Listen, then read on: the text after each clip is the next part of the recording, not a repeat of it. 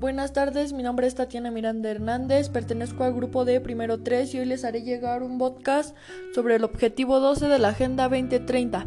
El tema es garantizar modalidades de consumo y producción sostenible, un requisito esencial para el desarrollo sostenible.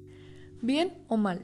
Este en este artículo opinaré sobre si el objetivo 12 de la Agenda 2030 está bien o mal para la sociedad. Estoy a favor del objetivo 2030 ya que consiste en garantizar modalidades de consumo y producción sostenible, ya que esto va a beneficiar a la población de manera que los ayudará a vivir de mejor manera y a tener mejor economía, a saber utilizar, es decir, gastar el dinero de manera responsable en cosas necesarias e indispensables para la vida cotidiana. Vivimos en un mundo lleno de contradicciones, en el que hay mucha gente que no puede permitirse tener las cosas básicas y necesarias. Al mismo tiempo, existen muchas personas que tienen una gran cantidad de cosas que realmente no ocupan.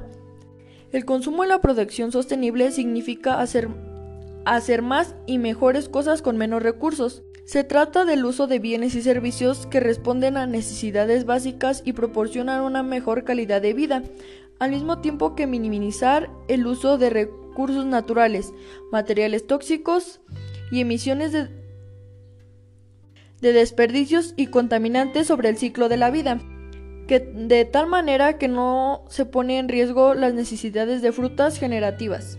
Esta información fue recatada del Ministerio del Medio Ambiente de Noruega.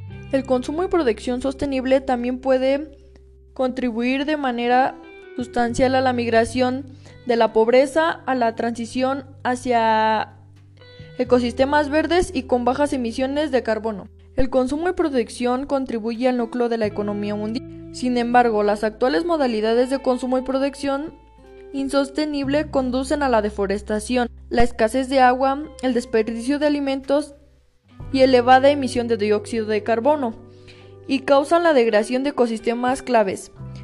El logro del objetivo de consumo y producción sostenible creará sinergias y apoyará la las consecuencias de otros objetivos relacionados con la alimentación, el agua y la energía.